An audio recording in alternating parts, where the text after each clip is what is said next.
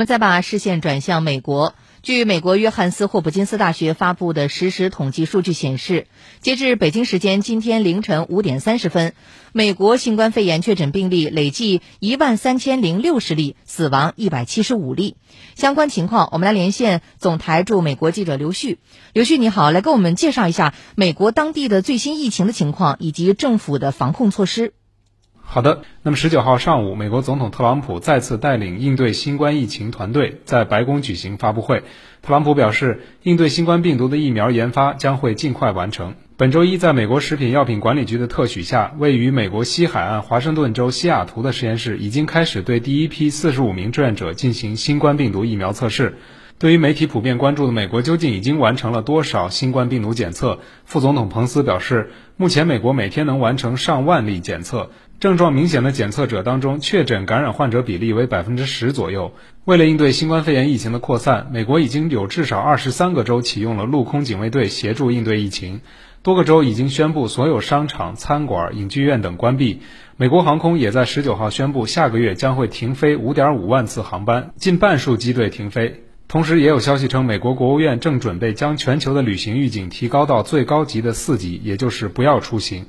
另外，在当地时间十八号晚，两名美国国会议员相继宣布确诊感染新冠肺炎，随后多数国会议员采取居家隔离措施。国会众议院也宣布，为避免新冠病毒传染，将会调整投票流程，采取交叉错峰的投票方式。嗯，那么在疫情当下，当地的华人华侨和留学生群体的情况怎么样？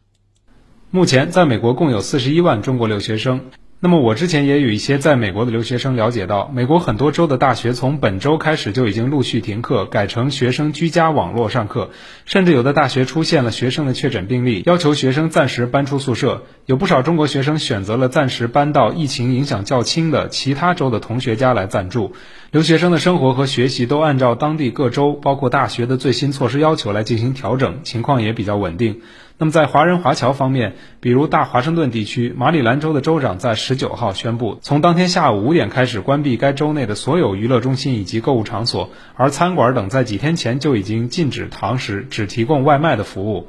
很多开餐馆的华人也像当地人一样，要根据最新的政策调整坐席。一些餐馆、超市受到影响，但是华人华侨之前就心系祖国，对于国内的疫情密切关注，也普遍比较早的采取防护措施，储备好充足的食物。目前应对新冠疫情上的情况也比较稳定。另外，在疫情较严重的加利福尼亚州，中国驻洛杉矶总领馆也提醒华人华侨，在疫情期间慎重出境，积极配合疫情的防控，密切关注当地疫情的变化，遵照卫生部门的建议，理性应对疫情，减少出行出境，降低感染的风险。嗯，好的，感谢刘旭。